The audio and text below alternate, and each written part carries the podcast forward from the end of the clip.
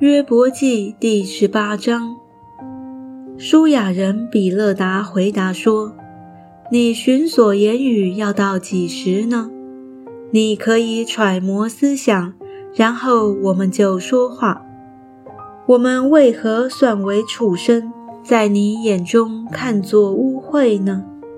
你这恼怒将自己撕裂的，难道大地为你见弃，磐石挪开原处吗？”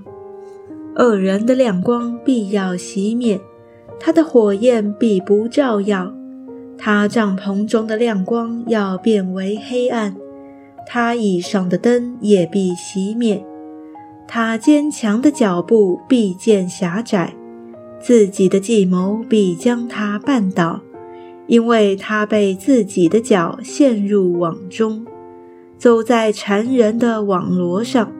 圈套必抓住他的脚跟，机关必擒获他，活扣为他藏在土内，羁绊为他藏在路上。四面的惊吓要使他害怕，并且追赶他的脚跟。他的力量必因饥饿衰败，祸患要在他旁边等候。他本神的肢体要被吞吃。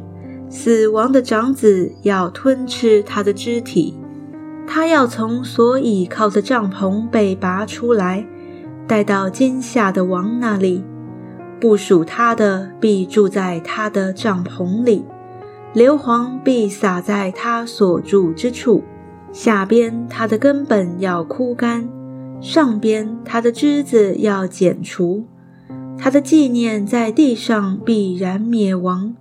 他的名字在街上也不存留，他必从光明中被撵到黑暗里，必被赶出世界，在本民中必无子无孙，在寄居之地也无一人存留。